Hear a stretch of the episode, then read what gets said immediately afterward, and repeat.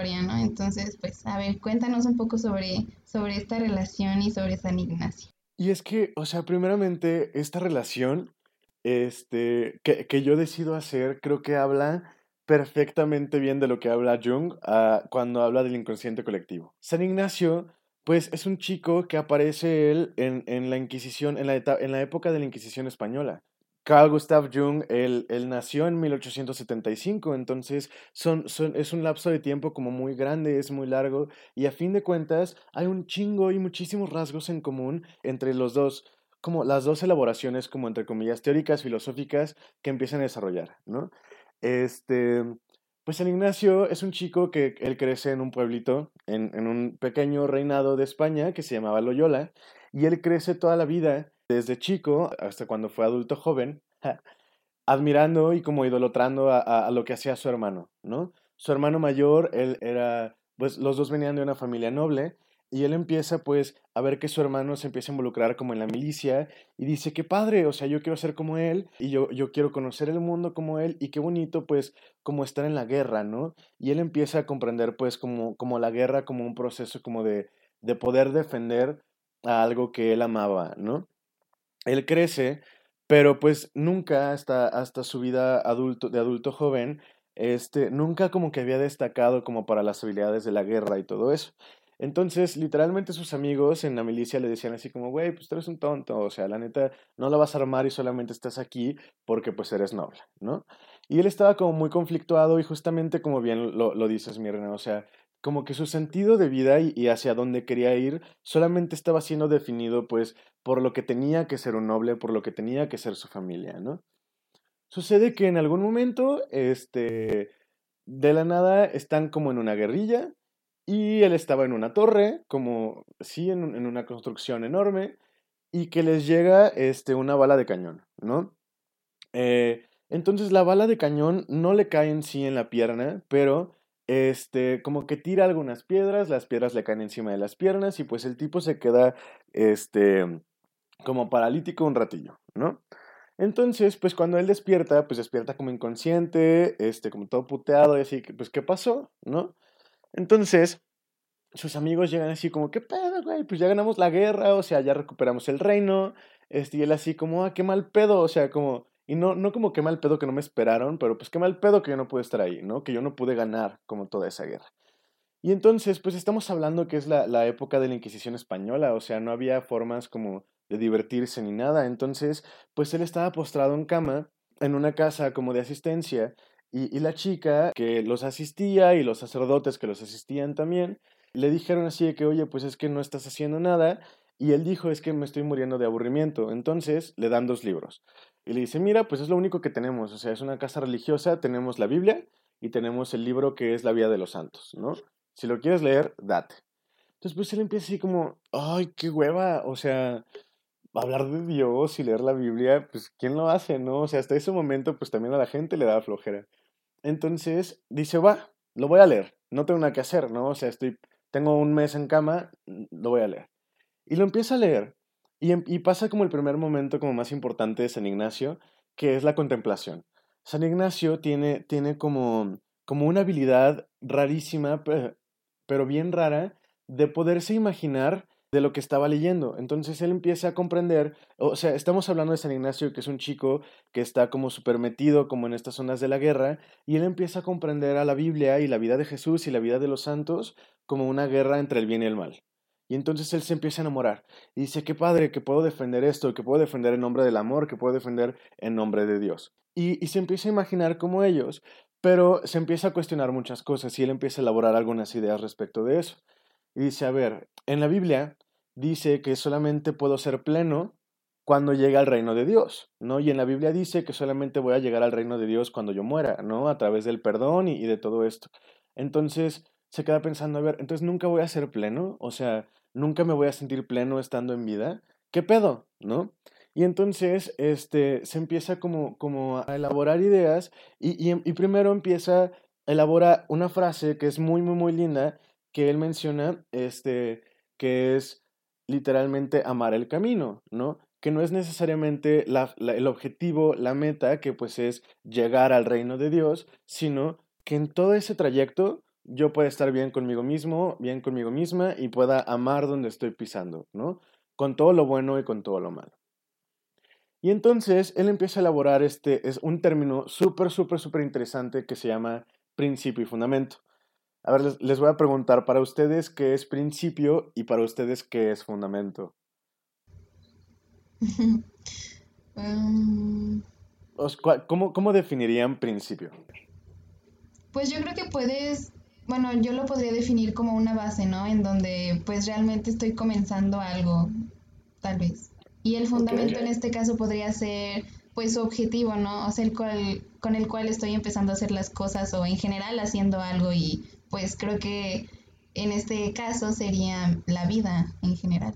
Y, no lo pudiste haber dicho de mejor manera. O sea, literalmente principio, como, como lo dice, es un inicio. Es de dónde voy a partir, de dónde empieza este camino. Y el fundamento es el por y el para qué. ¿Sí? O sea, la razón por la que estoy caminando y hacia dónde estoy caminando. Entonces, él empieza a elaborar qué es este principio y fundamento, y este por y para qué, y el, y el principio y fundamento para San Ignacio, él comprende que siempre va a ser Dios, pero él comprende que Dios, él no, no lo nombra en sí como Dios Padre, como tan paternalista como la relación religiosa, sino comprende como que Dios es amor. Entonces, él viene del amor, está por el amor y va hacia el amor, ¿no? Hacia la plenitud. Entonces, él empieza a elaborar esta frase que podemos ver en la pared de afuera de la Ibero, ¿no? Hombres y mujeres para los demás, en todo amar y servir, ¿no? Que son frases que, se pegan tanto, que, que, se quedan como tan clavadas y a la fecha como que se han como traducido como, como muchísimas cosas desde muchísimas otras como corrientes filosóficas, religiosas, que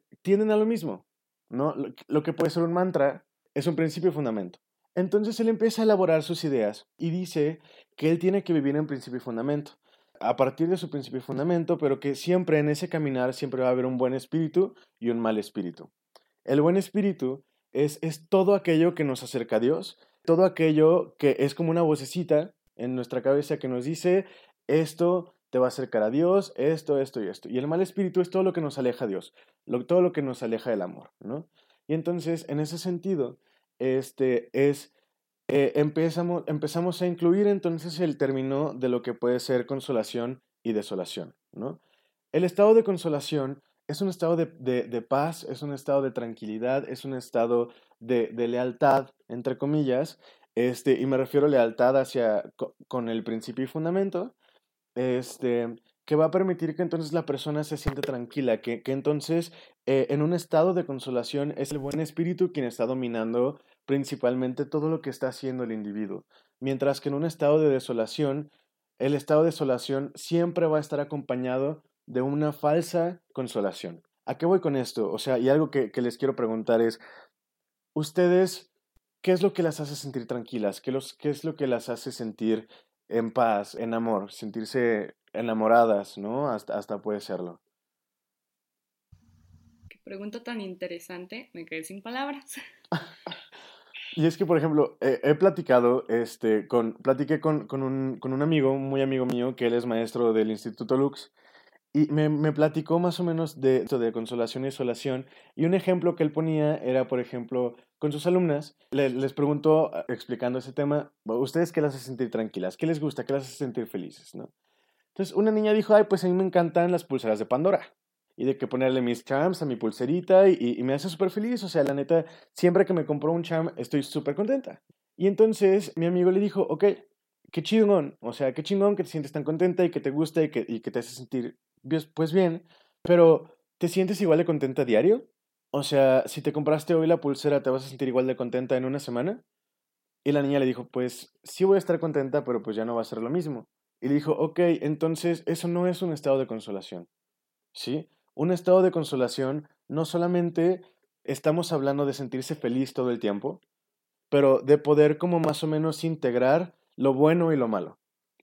Y, entonces se da cuenta esta niña que está viviendo en una falsa consolación, ¿no? Que está viviendo en un momento donde, donde no comprende que eso no la va a hacer completamente feliz, que no necesita a lo mejor de, de comprar eso para ser feliz y que, por ejemplo, el estar con su familia sí le genera estar en un estado de consolación. Aunque discutan, aunque todo esto, ella se permite como perdonar todo eso. ¿A qué voy con esto y cómo lo relaciono un poquito con la psicología analítica junguiana?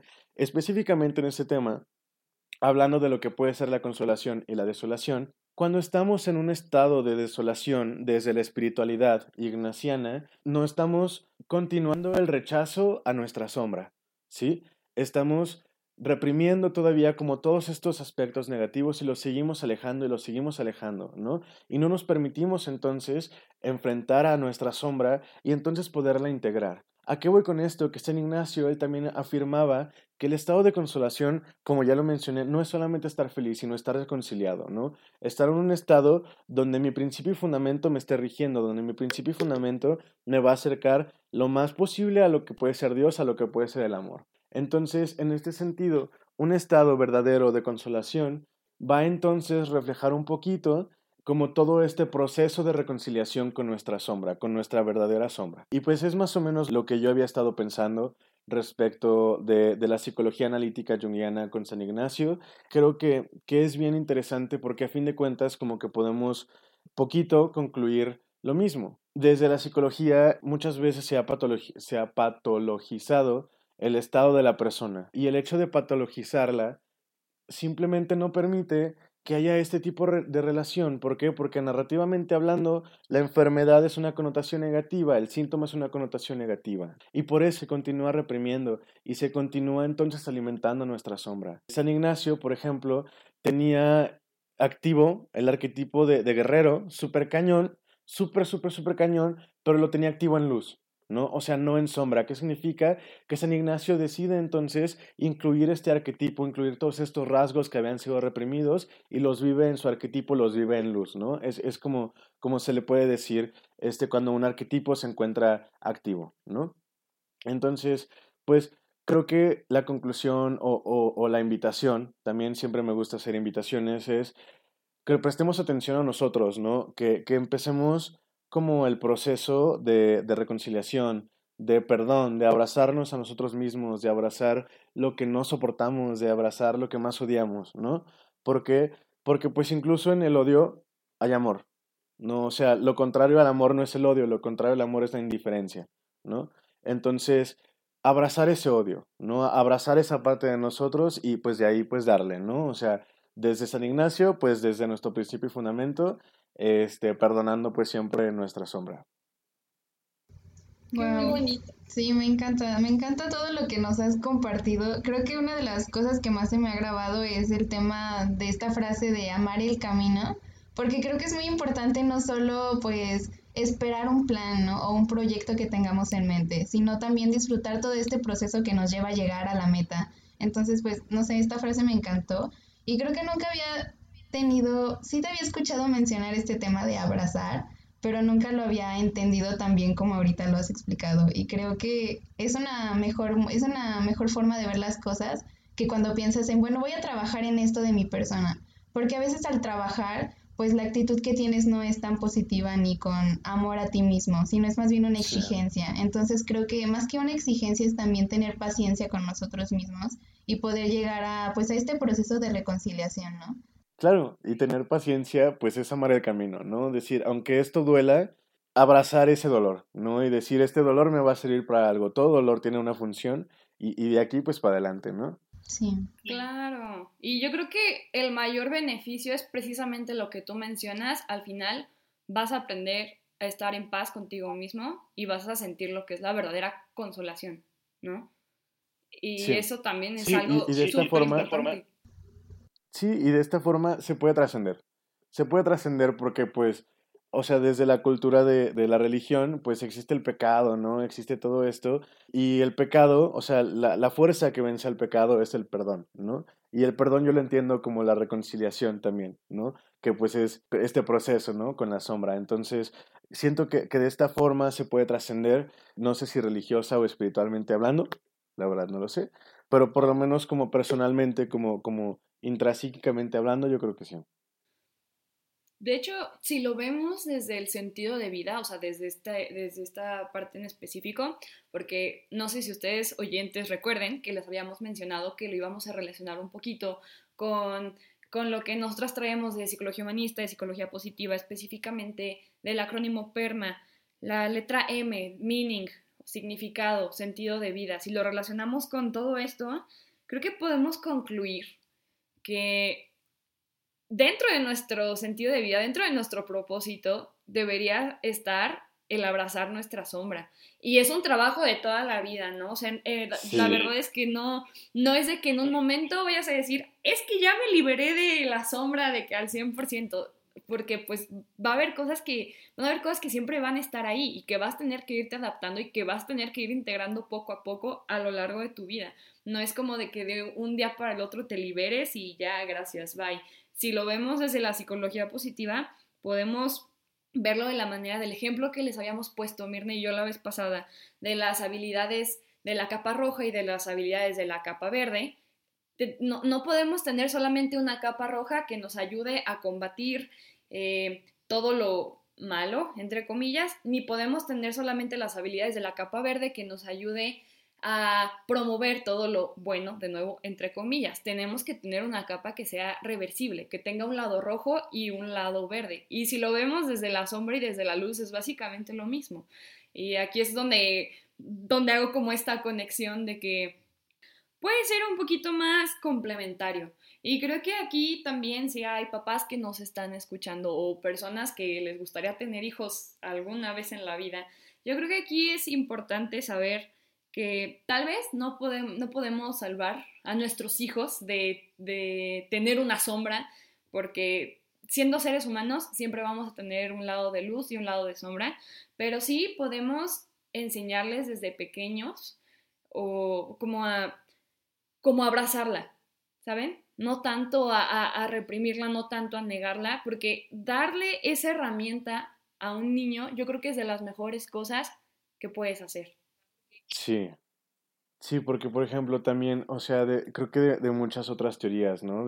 desde eh, la teoría psicoanalítica freudiana también habla de eso, ¿no? O sea, de por ejemplo, recuerdo, recuerdo que esto lo vi, lo vi en clase, que se mencionaba de, por ejemplo, como no condenar la masturbación infantil, que probablemente se escucha como muy fuerte, como, ay, la masturbación infantil y todo eso, pero no condenar, por ejemplo, no decirle al niño, no hagas eso, eso está mal, eso está mal. ¿Por qué? Porque entonces estamos alimentando esa sombra de ese niño, que, literalmente la sombra está desde que nacimos. O sea, me gusta entender a veces, a veces la sombra como, como un super yo medio malo, medio moralista, este, donde se, se deposita como todo esto feo. Y por eso es, es muy importante que, sí, como bien dice Camila, ¿no? O sea, si nosotros pensamos ser papás, si nosotros este, tenemos algún sobrino, si nosotros tenemos lo que sea, tenemos que ser muy, muy, muy, muy, muy cuidadosos y muy responsables de lo que estamos diciendo, ¿no? Porque, porque lo mencionaba al principio, ¿no? Cuando se está hablando de, por ejemplo, de no le pegues a tu hermana, no podemos permitirnos mostrar entonces como esta figura como autoritaria y es por eso que es súper importante que desde niños no escuchemos estos discursos como negadores, que como padres, que como hermanos mayores, que como tíos, que como etcétera, etcétera, etcétera, no, no incluyamos estos discursos negadores este, que van a permitir que los niños eh, puedan reprimir y continúen reprimiendo cosas a través de, discursos no claros y de discursos como negativos, ¿no? Entonces, pues creo que, creo que para poder hacer eso tenemos que abrazar nuestra propia sombra y hacernos responsable de ella. Y, ya. Claro. No, bueno, algo también de lo que mencionaste, por ejemplo, el ejemplo de no le pegues a tu hermana. Obviamente no vas a, o sea, no es de que no le vayas a decir nada y vas a dejar que le pegue a la hermana, ¿no? Más bien es cambiar un poquito el discurso de no porque no y ya, ¿no? Como tú dices, un discurso negador. Es como de, a lo mejor no, pero porque te voy a enseñar y te voy a enseñar con paciencia y te voy a enseñar de una manera reflexiva para que tú solito aprendas a cuestionar ciertas cosas y a lo largo de tu vida sí lo puedas hacer, ¿no? Y que no dependas de una autoridad o que ya te acostumbraste a que una autoridad te lo diga porque sí y todo lo demás lo reprimes y ni siquiera aprendes a dialogar con, con eso, ¿no? Exactamente. Sí. Y también, este, una última idea, eh, sí sirve la sombra para que, o sea, la sombra no es completamente negativo, ¿no? La sombra este, permite que, que nosotros nos rijamos ante, ante la sociedad permite que tengamos hasta cierto punto un nivel de conciencia, eh, llamémosle moral, ético, que nos permite relacionarnos también con las otras personas, ¿no? Entonces, la apuesta y la invitación pues es a la reconciliación con, con la sombra. No es condenarla porque si no pues la estamos alimentando más, sino literalmente es reconciliarnos y vivirla y ya. Claro. Y esa es la invitación a ustedes, nuestros oyentes, porque antes mencionamos algo acerca de ser papás, tenemos personas eh, que son pues todavía pequeñas en nuestras vidas, que son niños. Ahora la invitación es hacia ustedes, ¿no? Si eso no, no fue posible hacerlo desde la niñez, nunca es tarde. O sea, nunca es tarde para comenzar a abrazar nuestra sombra. Y es necesario que no lo aplacemos más, ¿no? Entonces, si tienen la oportunidad desde ahorita, este momento que escucharon las sabias palabras de Diego, comiencen a aplicarlo. Sí, estoy bastante de acuerdo. Creo que es un buen momento para que dejemos de ver incluso a la máscara como algo negativo yo creo que es la misma máscara la que nos permite identificar nuestra sombra, ¿no? Entonces, pues también a partir de eso poder, pues poco a poco ir trabajando en las cosas. Digo, si estás mostrando ciertas actitudes, pues checa por qué las estás mostrando, ¿no? O sea, qué es lo que tienes que necesita que te estés mostrando de esa manera. Así que bueno, creo que hemos llegado al fin de nuestro episodio de hoy. Hemos abarcado bastantes temas muy importantes y bueno, creo que ha sido un gran episodio. Te agradecemos mucho, Diego, porque te hayas tomado el tiempo y nos hayas aceptado esta invitación. De verdad que fue muy fructífero tenerte aquí con nosotras platicando el día de hoy.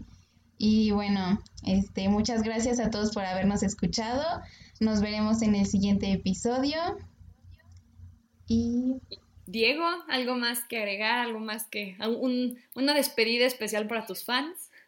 Sí, sí, pues muchísimas gracias. O sea, primero, pues a ustedes por invitarme por, y, por, y por el espacio, ¿no? Para poder hablar la conversación tan amena que de verdad sí pareció un cafecito. Este, entre amigos, me encanta hablar de ese tema y muchísimas gracias por estar escuchando. Este, y pues yo me despido, un besote, les mando a ustedes dos con sana distancia porque pues contingencia y claro que pues esperando que estén como muy sanas y, todo chido en sus casas. Y, un abrazo muy, muy, muy grande y fuerte. Un abrazo, Diego. Muchas gracias. Muchas gracias por tus palabras y por compartir este espacio con nosotros. Y bueno, a ustedes oyentes, esperemos que lo hayan disfrutado mucho, tanto como nosotros, porque acuérdense que este episodio fue hecho con mucho amor y dos de azúcar para ustedes. Hasta luego. Nos vemos. Adiós.